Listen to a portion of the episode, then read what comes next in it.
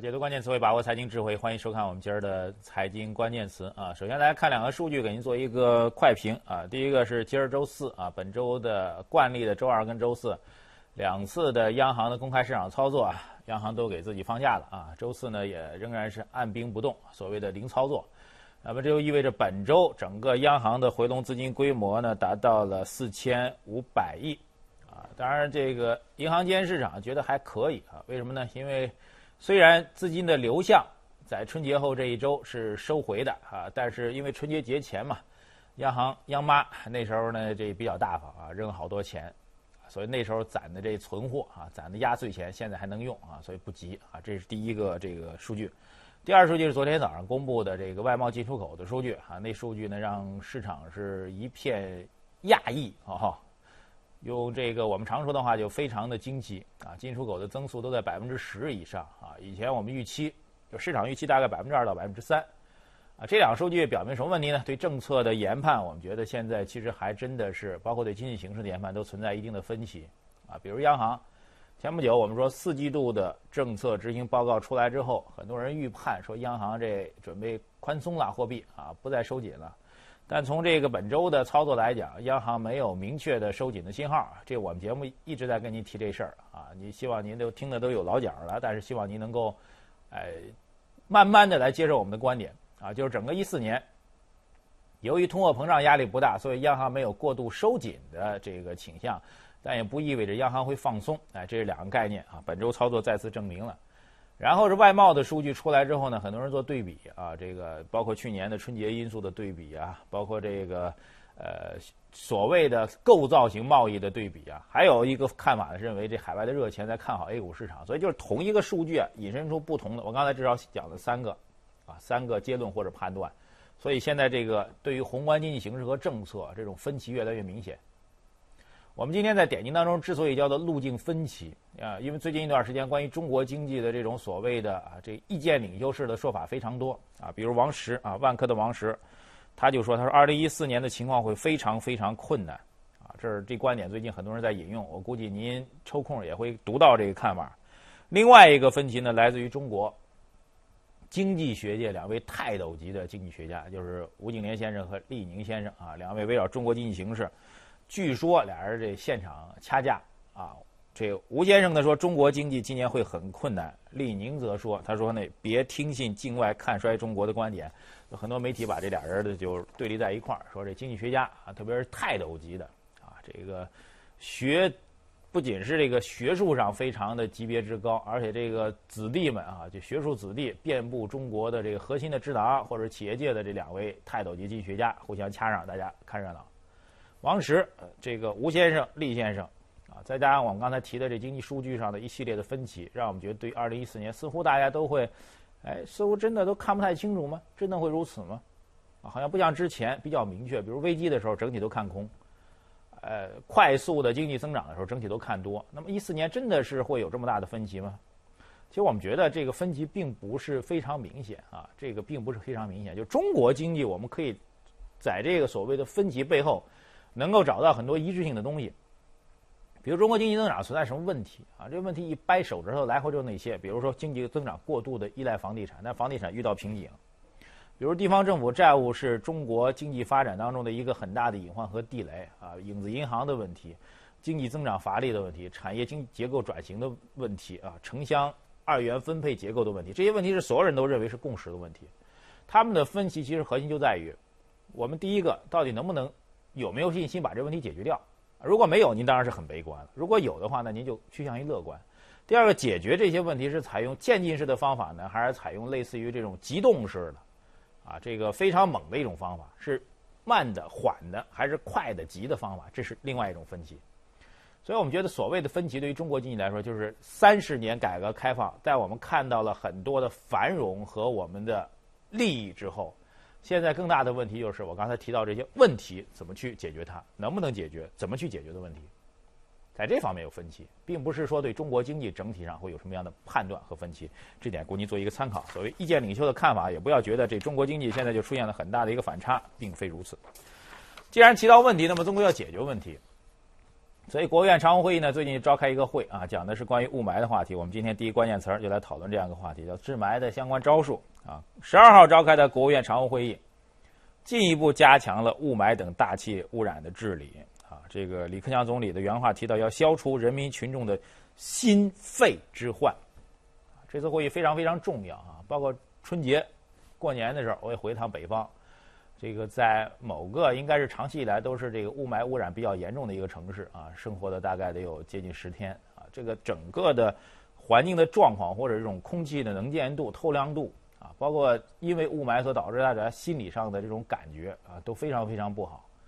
如果长期的一个城市或者一个区域处于这种环境当中的话，你可想而知。就我们经常会讲，人其实是一种基于生理上的一种人。啊，这人呢，您如果生活在一个比较快乐的环境当中，每天蓝天白云，空气特好啊，生活也很健康，家庭和睦，然后亲戚朋友特多，您肯定非常开心，然后您就有很大的动力去做经济发展的事情，逻辑联系在一块儿的。但您如果生活的环境啊，每天一出门就雾霾霾的，大家伙儿一见面就讨论这空气这么差，某某某身体又不好了，又住院了等等，您就会把您这工作和经济的动力就会削减，啊，所以人首先是一个生理上的一个人。然后才是经济概念上的人，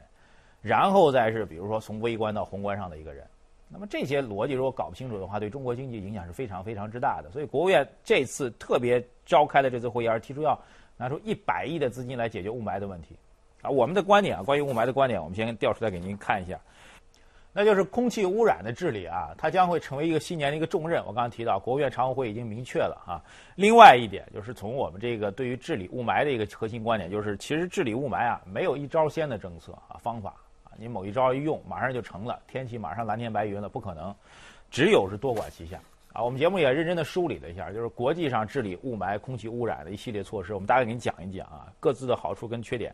第一个立法治污染啊，这是英国伦敦啊，之前是所谓的雾都，然后英国从五十年代开始就开始解决这问题，然后主要的方法就是立法，所以很多人觉得中国啊也应该去立法，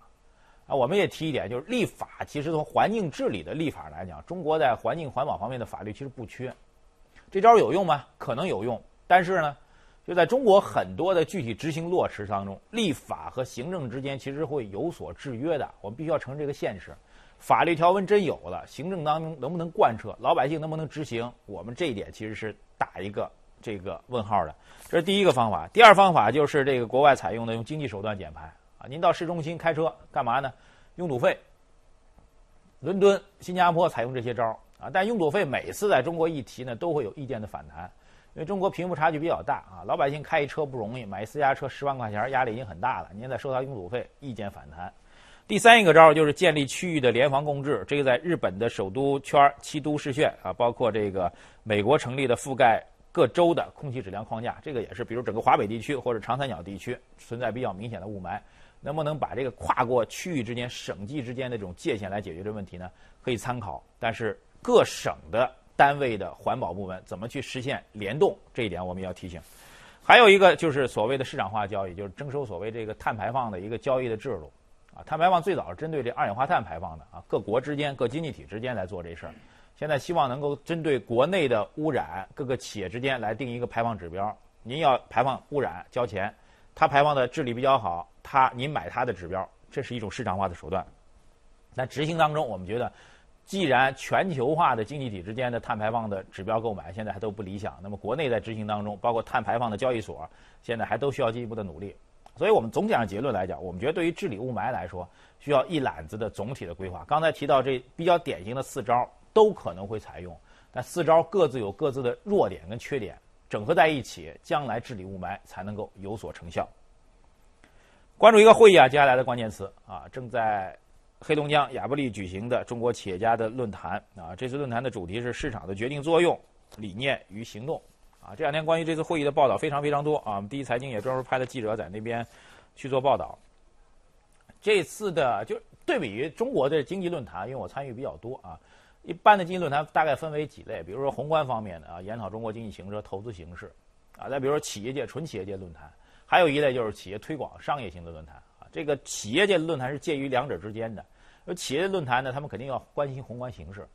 但另一方面是把一线的企业家、老板。他们对于自己的利益诉求表达出来，这就是所谓亚布力论坛的最大一个看点。所以在这论坛当中，经常会听到一些老板啊，像普通老百姓一样跟那吐槽。一般大家觉得你都亿万富翁了，几十亿、上百亿的身价了，你还有那么多不满？就在亚布力这种论坛当中啊，经常您可以看到那些巨富们，他们这些大企业家、大老板们，他们最不满意的事情，他们最希望的事情就是吐槽。所以，就是我们觉得是企业界的一个吐槽的盛会，就是亚布力的这次大会。这次吐槽到目前为止，我们看到报道最多的。核心就是一个行业，就是房地产行业啊。论坛的设置还非常有意思，搞了一次类似于所谓乡愁的一个讨论啊，请到了这任志强啊、潘石屹的们啊。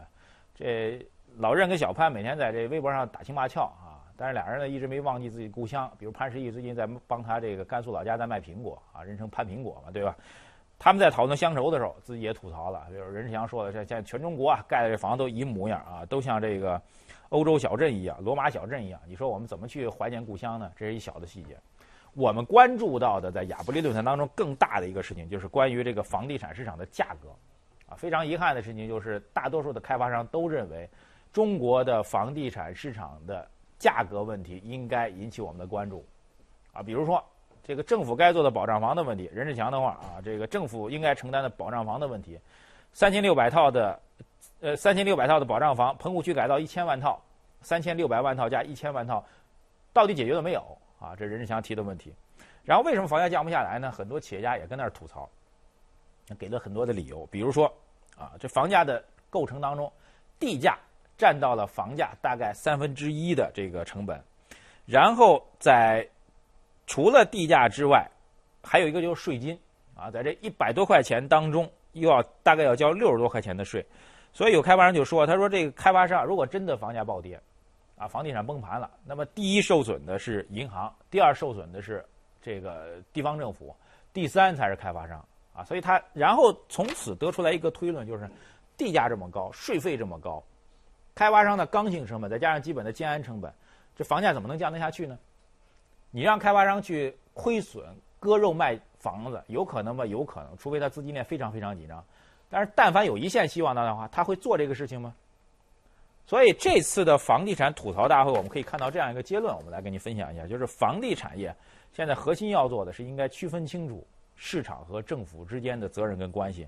土地财政的这种格局之下，啊，就是经济增长和地方政府的财政收入很大程度上依赖土地和房地产的情况下，其实房价的上涨存在一定的刚性因素。所谓上涨的刚性，或者说是下跌的一种非常困难的格局。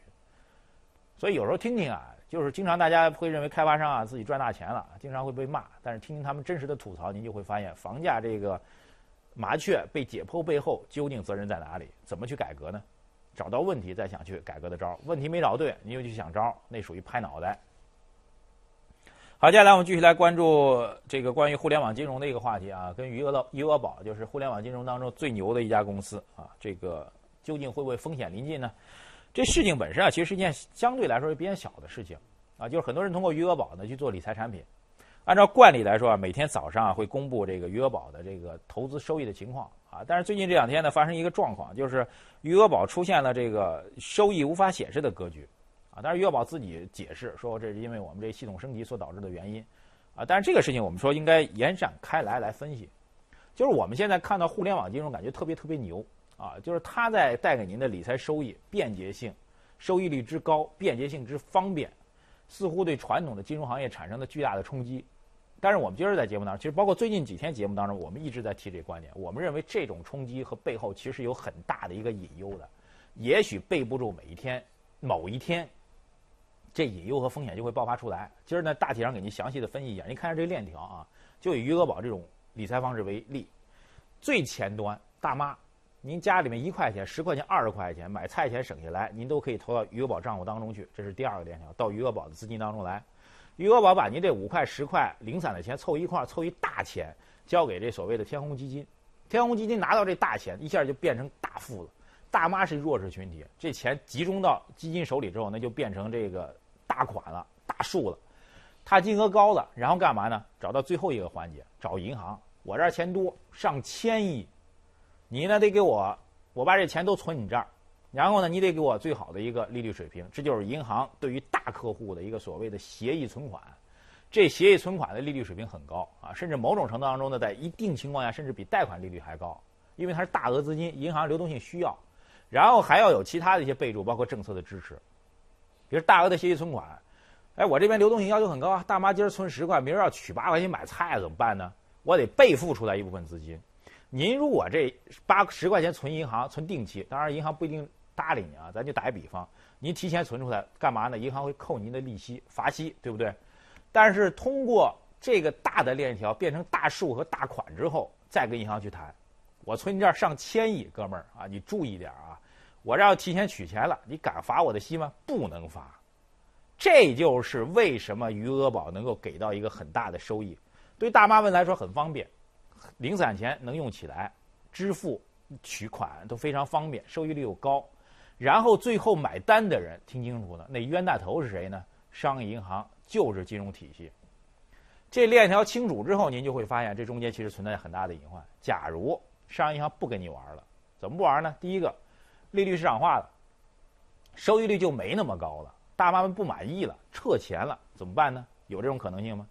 第二一个风险就是。我这边执行的政策，我也不 care 你了。你要去提前存款罚息，会不会有问题呢？